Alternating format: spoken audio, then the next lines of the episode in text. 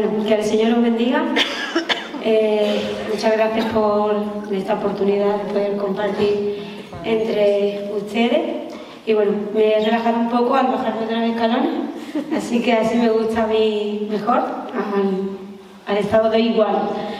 Que me gustaría poner este tiempo en oración porque eso también me sirve para hiperventilar un poquito. Así que si podemos, voy a orar, ¿vale? Hacemos una oración, sí, si queréis poneros de pie. Señor, te damos muchas gracias, Padre, por tu presencia. Gracias, Dios mío, por esta oportunidad de poder acudir a ti, abrir tu palabra y, poder aprender de, de, tus palabras, Señor, de tu consejo. Ponemos este tiempo delante de, de ti, Dios mío, glorifícate tú. Que tu Espíritu Santo hable a nuestras vidas, Dios mío, y que podamos ponerlo por práctica, Señor. Gracias, a ti la gloria y la honra. Amén. Amén. Bueno, pues el título que me dijeron para el día de hoy es, pues, Viviendo en gratitud.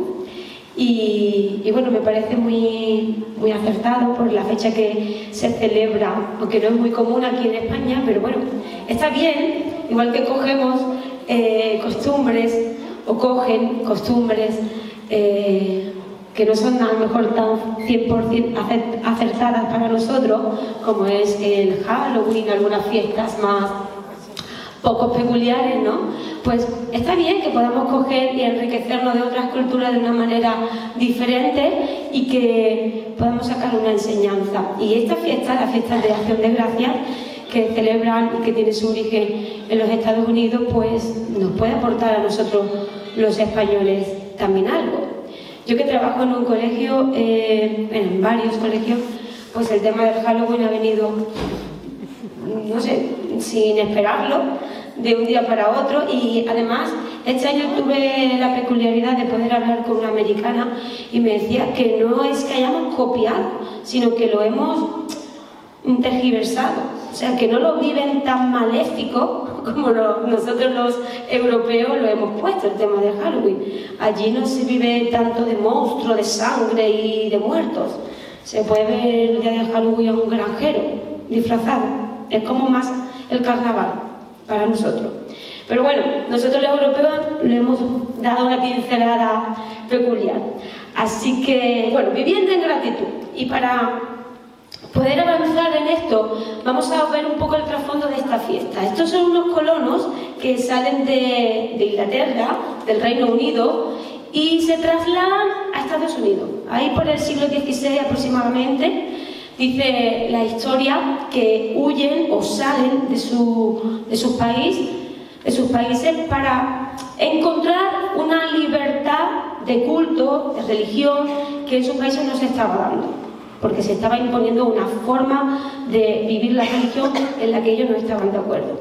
Así que estas personas llegan a, Estados Unidos y aunque intentan colonizar, bien el país, pues cuando llegan llegan en invierno y no estaban preparados para el invierno. Así que allí los indígenas que se encontraban, porque siempre, igual que descubrir América, allí había gente, bien, y los indígenas que se encontraron allí, en vez de hacerle guerra o de oponerse, pues lo ayudaron. Fíjate que alguien viene, intenta quitarnos nuestra, su tierra o quedarse ahí con sus formas y sus costumbres, pero estos indígenas muestran ayuda y muestran gratitud porque ellos también le estaban aportando cosas.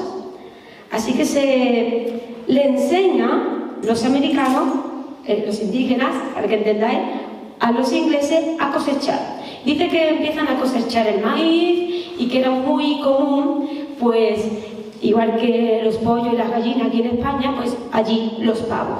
Bien, por eso la peculiaridad del pavo en el Día de Acción de Gracias. Y bueno, lo que me llama la atención, creo que si mi PowerPoint se puede poner, por favor. Y porque tengo una foto que se ve reflejada muy bien en la diapositiva,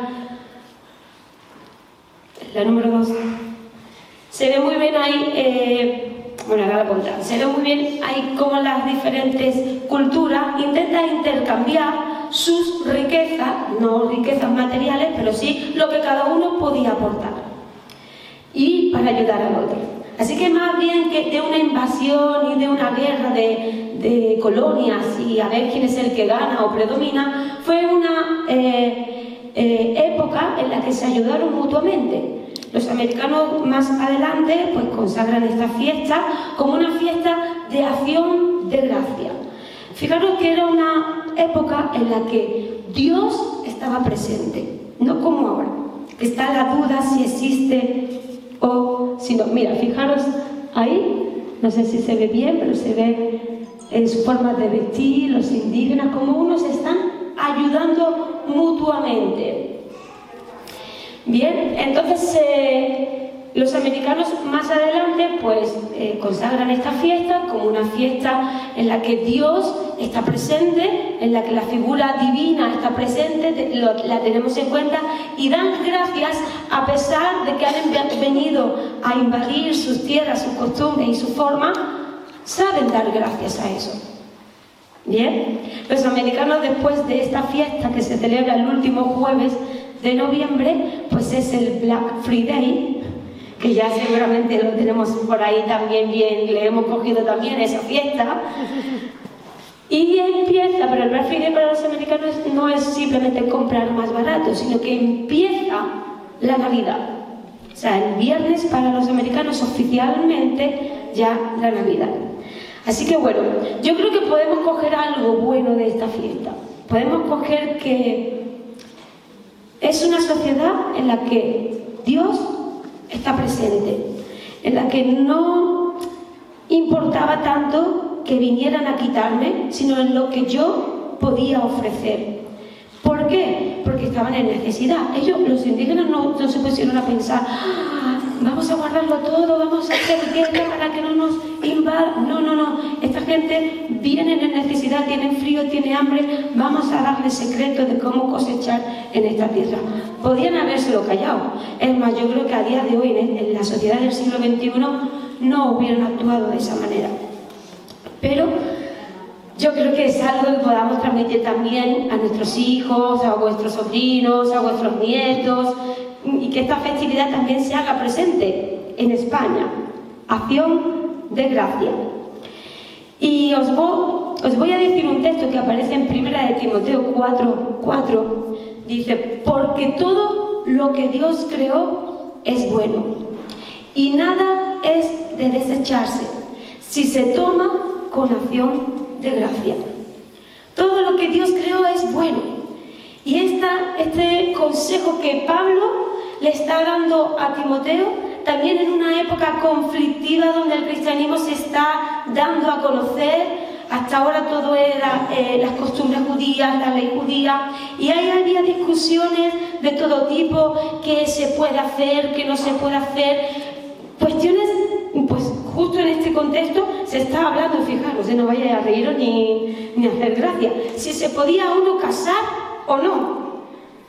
Bien, no sé si a alguno le vendría bien esta cuestión, implantarla en su cristianismo.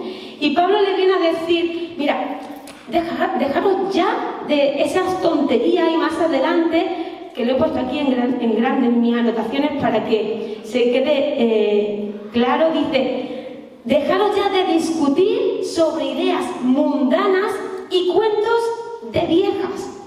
Lo pone en la Biblia, ¿eh? no es una forma de expresarme mío.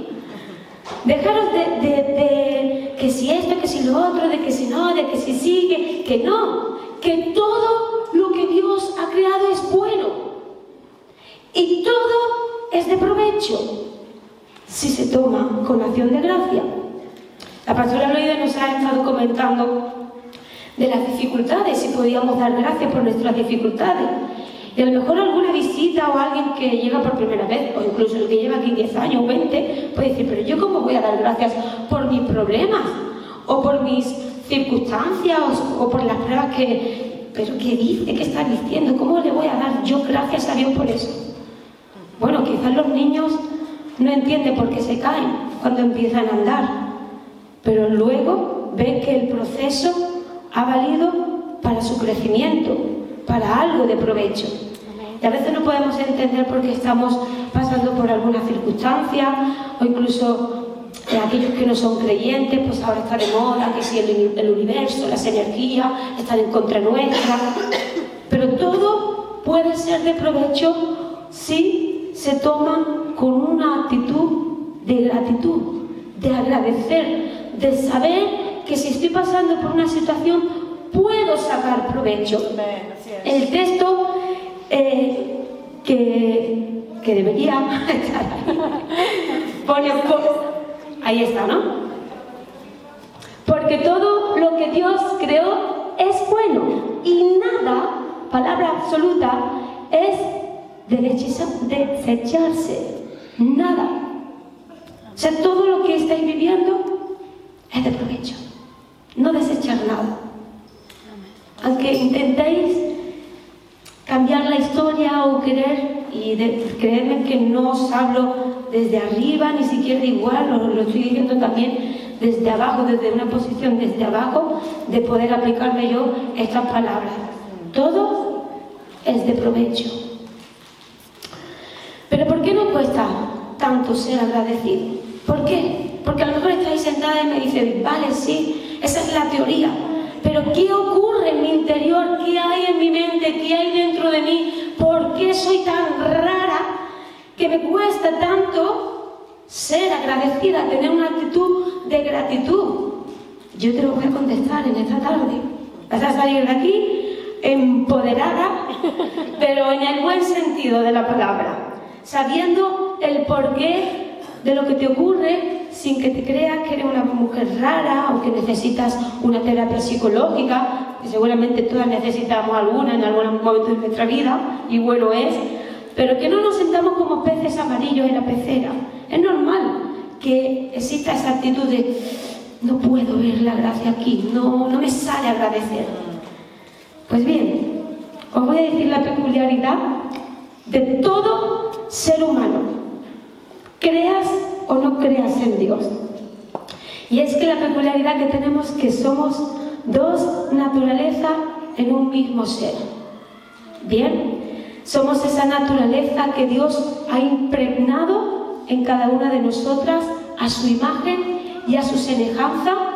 Todo ser humano, todo el que nace, nace con esta naturaleza, imagen de Dios. Así que en nosotros hay características que se asemejan a Dios. Pero también hay naturaleza que todo ser humano que nace, nace con ella. Y es la naturaleza del pecado.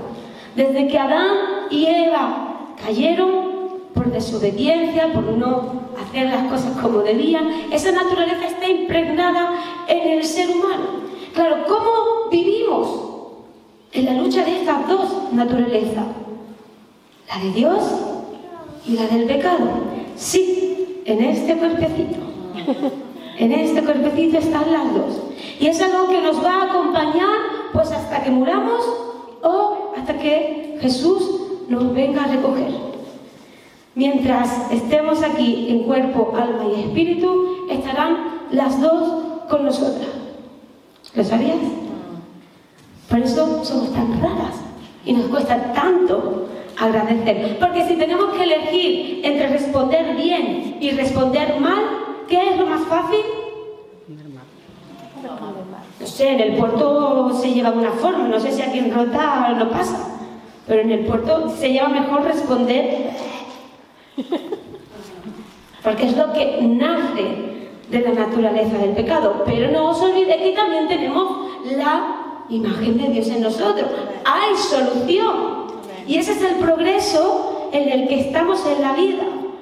Ir menguando esa naturaleza que tendemos siempre a hacerlo mal, pero que tenemos oportunidad de hacerlo bien.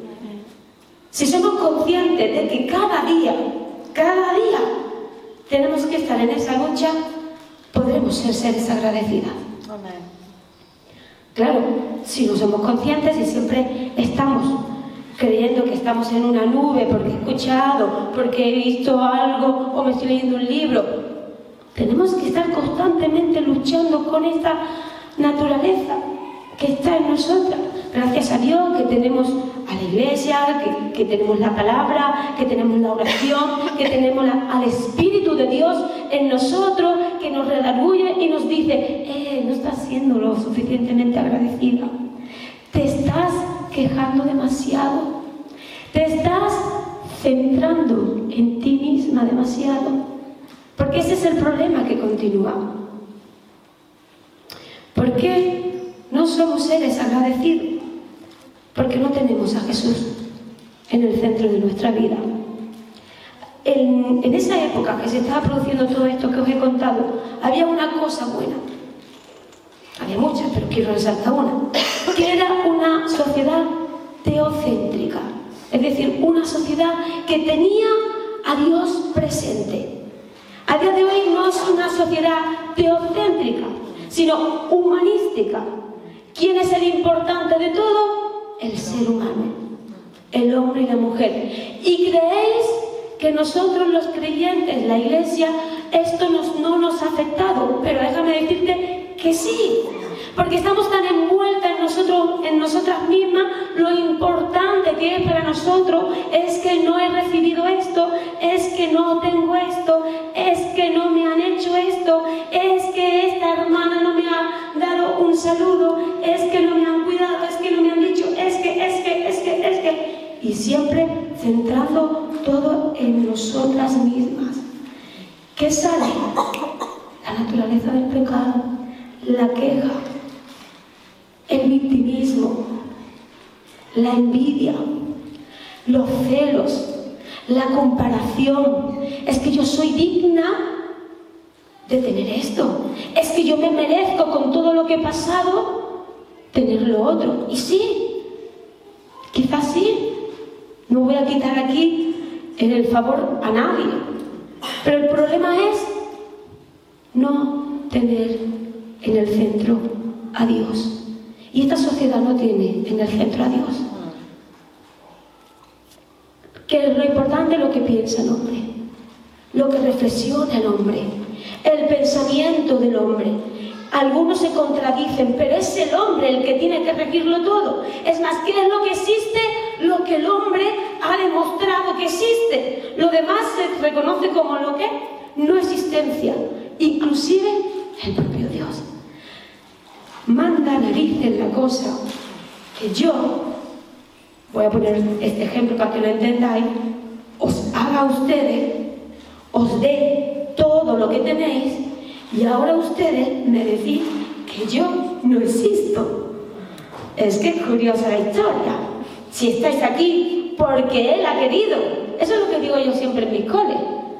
Ah, tú no crees en Dios, pues tú estás aquí porque Él ha querido que estés eso es tu forma de pensar. Vale, es mi forma de pensar. Pero no porque yo diga que la cortina es roja, la cortina es roja. ¿De qué color es la cortina? Azul. Es azul. Bien, el relativismo a veces no tiene nada que ver. La verdad no deja de ser verdad porque tú o yo la creamos o no. La verdad es y si queremos ser seres agradecidos, lo que tenemos que hacer es poner a Jesús en el centro de nuestra vida. Fijaros cómo Jesús resume toda la ley y todos los profetas en qué?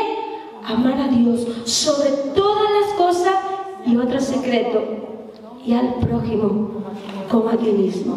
Sea que lo último es tú mismo. Primero es Dios y después el prójimo. Y está comprobado que una persona cuando está dedicada en cuerpo, alma, a otros, no se mira tanto a sí misma, no se queja tanto, no se centra tanto en lo que no tiene, en lo que le falta, en pobrecita. ¿Por qué? Porque su fuerza, su energía está centrada en otro ser. Y quizás ese es el secreto que necesitamos esta tarde. Centrar toda nuestra vida en otro ser que hasta ahora creemos que lo hemos estado haciendo, pero si hay alguna queja en nuestro interior es porque no lo estamos haciendo del todo bien. Y es bueno que empecemos a cambiar. Hay una frase que he puesto ahí que dice, no podemos controlar todo en la vida, pero podemos controlar cómo reaccionamos. ¿Bien? No podemos controlar lo que nos va a pasar mañana. Volvemos a lo mismo. Somos seres limitados donde no somos nosotros lo importante, sino Dios. Así que no sabemos lo que mañana va a ocurrir, es más, no sabemos lo que nos va a pasar cuando salgamos por esas puertas, pero podemos tomar nuestra parte de responsabilidad y en cómo reaccionar ante una adversidad, ante un problema, ante una alegría. A lo mejor no es tu alegría en tu vida, pero la alegría de tu hermana. ¿Te vas a alegrar o a decir, bueno, tampoco se lo merecía tanto? Podemos controlar cómo reaccionamos y no solamente cómo reaccionamos para nosotras. Lo que yo vengo a decirte esta, eh, en esta tarde es que a lo mejor, sin el menosprecio, por favor, que a lo mejor no somos tan importantes como nosotras creemos. ¿Vale? Que hay más vida, que hay más gente con la que convivir, que no está psicológicamente comprobado que cuando uno se centra en la necesidad ajena, la suya pierde peso. Y eso es lo que necesitamos, que nuestro problema pierda fuerza, porque ya es un problema en sí. Vamos a decidir cómo reaccionar ante esa adversidad. Así que yo te he traído tres preguntas. ¿Qué visión tienes de tu vida? No hace falta que la responda, pero sí mentalmente. ¿Qué visión tienes tú de tu vida? ¿Eres capaz de valorar aquello que hoy tienes ¿Y en qué aspecto te centras para valorar esa existencia de tu vida? A lo, mejor te estás centrando en lo material, o a lo mejor te estás centrando en las relaciones que tienes, o a lo mejor te estás centrando en el dinero que tienes en el banco. Y quizás si eso carece, ya nuestra gratitud puede desaparecer. Pero ¿en qué nos estamos centrando para decidir si nuestra vida es buena o es mala? Porque seguramente que hay una valoración en tu mente que estás haciendo de tu vida y de tu alrededor para estar o alegre o decaída. ¿En qué te estás centrando? Yo te voy a decir algunos aspectos para que tú puedas vivir en gratitud, para que puedas tener una vida que agradece a pesar de toda circunstancia. Algunos aspectos que vamos a tener en cuenta para poder tener vidas que viven en gratitud. ¿Qué debemos de hacer y poner en práctica a partir de que termine esta reunión para yo poder mejorar esa gratitud que carece en mi vida? Pues punto número uno, lo hemos dicho, centra tu vida en Dios. Dios tiene que ser el centro de todas tus decisiones. No solamente el centro de cuando vienes aquí a dar culto a Él, sino de todo tu 24-7. Voy a decidir esto, voy a tener a Dios presente. Voy a hacer esto, voy a tener a Dios presente. Voy a convivir con una persona. Voy a relacionarme con esto. Voy a elegir esto. Tener a Dios presente. Acompañarte de Dios, porque Él está contigo. Hazlo parte de tu día a día. No solamente de un horario de culto. Céntrate en lo que tienes, punto dos. No te centres en lo que careces, Haz una lista, si quieres la puedes, la puedes escribir cuando llegue a casa, de aquello que tú valoras a día de hoy, de las cosas que tienes a tu alrededor. No te centres en lo que no. Porque si nos centramos es como ese niño que pide para reyes, quiero esto, quiero esto, quiero esto, porque no lo tengo, porque no lo tengo. Y a lo mejor tiene la habitación repleta de juguetes, pero se está centrando en el juguete que no tiene. Y el día que no tiene, juega el día de Reyes y hasta el próximo año no tengo esto, no tengo esto, no tengo esto, no tengo esto. Vuelve, ¿por qué? Porque es una cuestión de actitud. Tengo un tío, venía yo hablándolo con, con mi madre, con mi tía, tengo un tío que es muy sencillo, súper sencillo y si tú supieras cómo valora la vida, no tiene móvil, no tiene mm, grandes riquezas, pero es agradecido con todo lo que le das. Su vida es trabajar en el campo, ayudar a los demás, ir con una bicicleta para arriba, para abajo, agradece un plato de, de habichuela, agradece un solomillo, agradece todo lo que le das. Todo. Y a mí me hablaba. Verlo a mí me habla porque tú lo ves feliz, siempre. Y a lo mejor te pones a hacer una valoración y dices, bueno, pues tampoco un hombre que destaque en, en esto, en esto, pero es feliz porque valora todo lo que tiene. No se centra en, en críticas, no lo, no lo escucharás tú jamás en hablar de uno, hablar del otro. Yo lo veo digo, es que vive su vida centrado en sus cosas, dando lugar a las personas, valorando lo que se le da. Y me enseñaba, venía hablándolo con, con mi familia, de que él ama la vida así. Es una persona agradecida. Vamos a coger algo de eso. Y no centrarlo todo en lo material, o en cuántos amigos tengo, cuántos influencers eh, tengo en el Instagram, cuántos me siguen, cuántos me gusta tengo en la foto. Más sencillez a la forma en la que vivimos. Tercer punto, dice, presta atención a las cosas buenas que sí te ocurren, que vivimos con el y si mañana, y si me enfermo, y si se acaba el dinero, y si me quitan el trabajo, y si, y si, y si. Dios, con el y si. Pero ¿y lo que tienes hoy? ¿Por qué no vives con lo que tienes hoy? ¿Tienes hoy enfermedad? No, pues no piense en que mañana te vas a morir de un cáncer. Piensa en que hoy tienes salud. Y si mañana quedas sin trabajo, hoy lo tienes. Disfrútalo. Y si no lo tienes, quizás viene mañana. Vive el presente. Son consejos que estoy dando a nivel Biblia. Pero que si te vas a un psicólogo te lo diría también. Y a lo mejor ni el psicólogo cree en Dios. Pero es una actitud de vida que ayuda.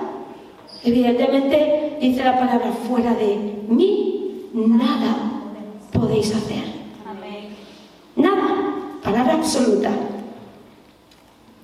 Y algo tan importante como es aprender a agradecer y practicarlo.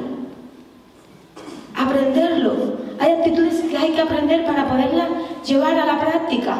Aprendiste a conducir y llegó el coche. Pues hay que practicar aquellos que aprendemos. Dice que si no se pone en práctica un dato, que yo ahora mismo estoy dando datos, pues vuestra cabeza va a mantener el 10% de lo que yo voy a hablar hoy. En la medida que practiquéis lo que habéis escuchado, el aprendizaje irá en aumento, hasta el 100%. Así que no sirve de nada que hoy escuchemos si no vamos a practicar nada de lo que estamos ponerlo en práctica. ¿Bien? ¿Cómo? Lo hemos hecho hoy. Mira, escribe todo el conocimiento. Es decirle al cerebro, entérate. Aunque esa naturaleza pecaminosa me tire a no agradecer, yo me voy a esforzar por agradecer. Háblalo con personas.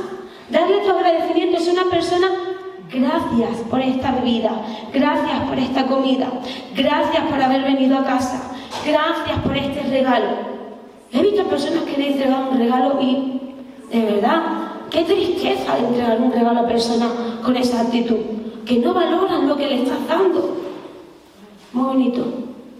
Me hace a mí más en el corazón que he prestado mi tiempo para darte un regalo no se valora. Ora. Sé una persona que ora en gratitud. ¿Cuántas veces nos dicen en la iglesia, hermano, es tiempo de agradecer, no de pedir? intentamos hacerlo, pero no lo conseguimos. Señor, gracias por el día de hoy. Te pido que tú me des, que me ayudes, que no sé qué. No sabemos agradecer. Y ahí el pastor, hermanos, oraciones de gratitud. Oraciones tan aprendidas ya que te pido por mi padre, por mi abuela, por mi hijo. Hermanos, gratitud. Aprendamos a orar agradeciendo. Medita en su palabra. Cuán grandes son tus obras, dice la Biblia.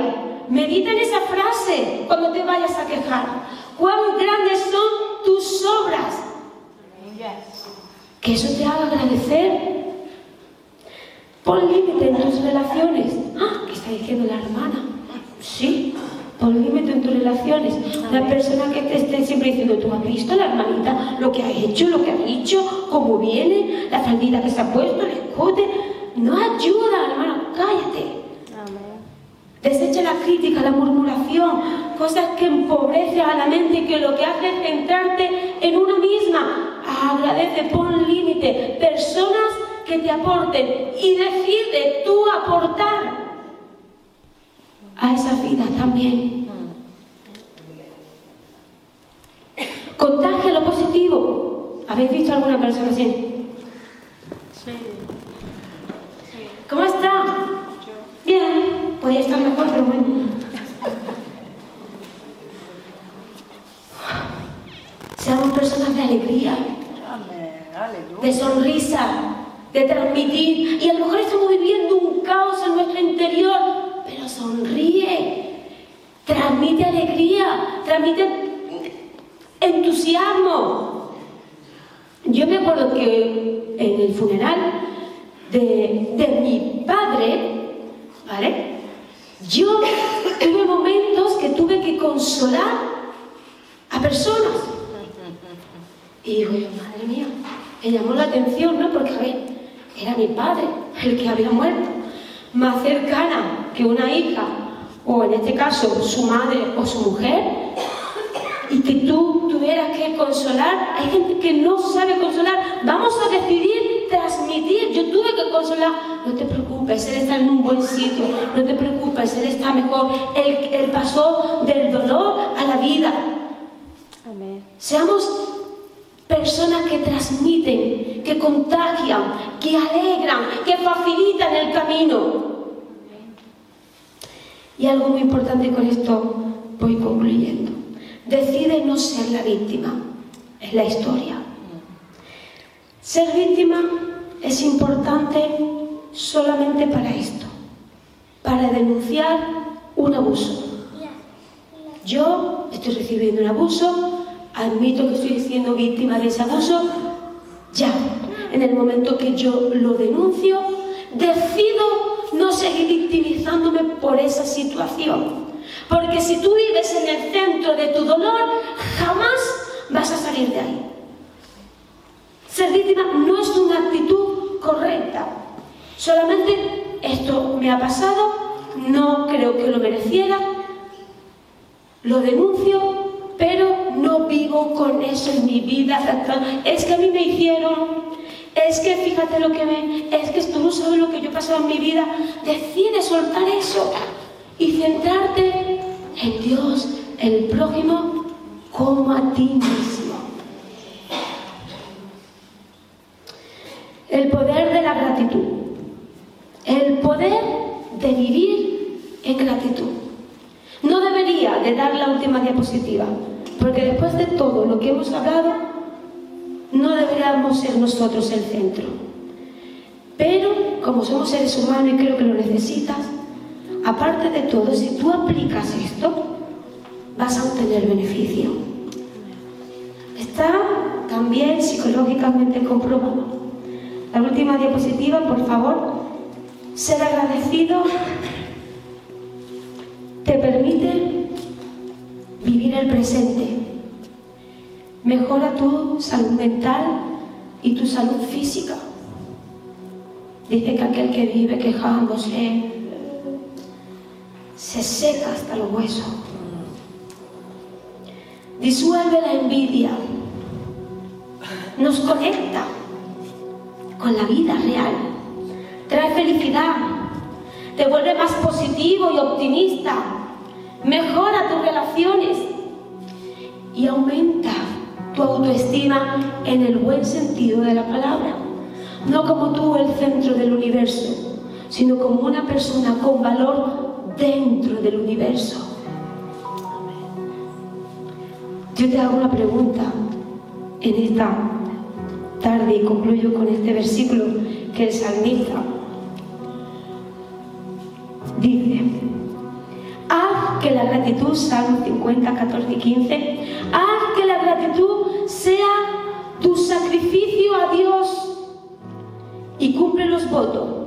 que le has hecho al Altísimo. No hay mejor manera de hacer la voluntad de Dios que ofrecer gratitud a Él. Y luego de esto dice el pasaje, luego, luego, llámame cuando tengas problemas y yo te rescataré y tú me darás la gloria. Ese es el proceso. Agradece, ten lo presente, y Él te rescatará. Y cuando te rescate, tú le darás la gloria a Él. No serás la importante tú, sino Él. De eso se trata. Que salgamos de aquí con ese empoderamiento que esta sociedad debería anunciar. Ese es el verdadero empoderamiento que las mujeres necesitan. Amén. Amén.